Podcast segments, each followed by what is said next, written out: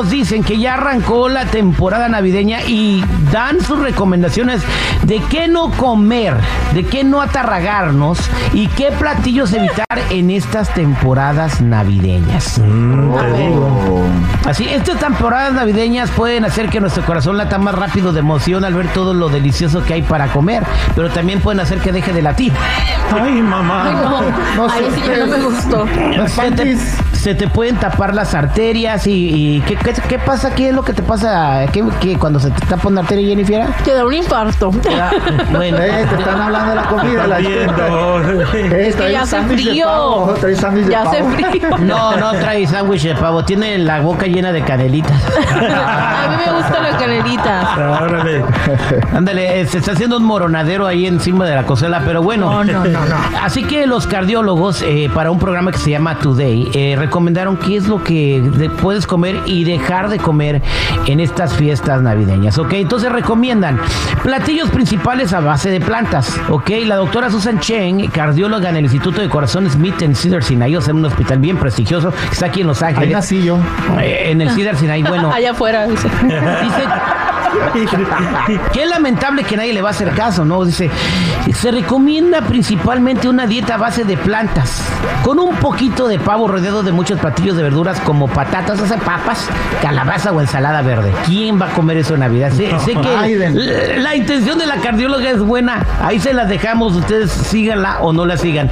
El control de las porciones es enorme porque comer más allá de lo que necesitamos en cualquier situación, pues nos gusta mucho, particularmente en una sola comida y más cuando nos invitan a comer gratis, ¿no? Entonces, eh, recomienda que por lo menos si te vas a tarragar de carne y esas cosas, trates de comer cosas saludables como las papas, las calabazas o una ensaladita verde. Guarniciones. Exactamente. ¿Qué recomiendan también los cardiólogos? Alimentos en la freidora de aire. La freidora de aire es una excelente manera de hacer papas pequeñas, crujientes, sorprendentes, sabrosas de Freeman y sin grasa.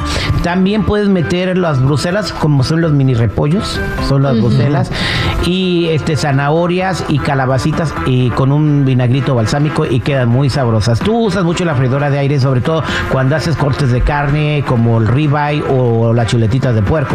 Exactamente. Inviten. Tratar de utilizar lo menos posible, ¿no? La- las grasas y todo eso.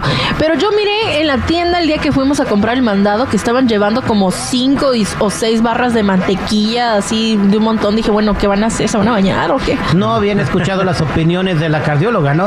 Exacto. Eh, Sí, es que hay unos, por ejemplo, los que meten el pavo completito a la freidora. Hay un tarro lleno de aceite como con... Así lo he visto. Ajá, eso es, imagínate toda la grasa que es. No man. Algo No, tan sí. saludable como el pavo le quita lo saludable.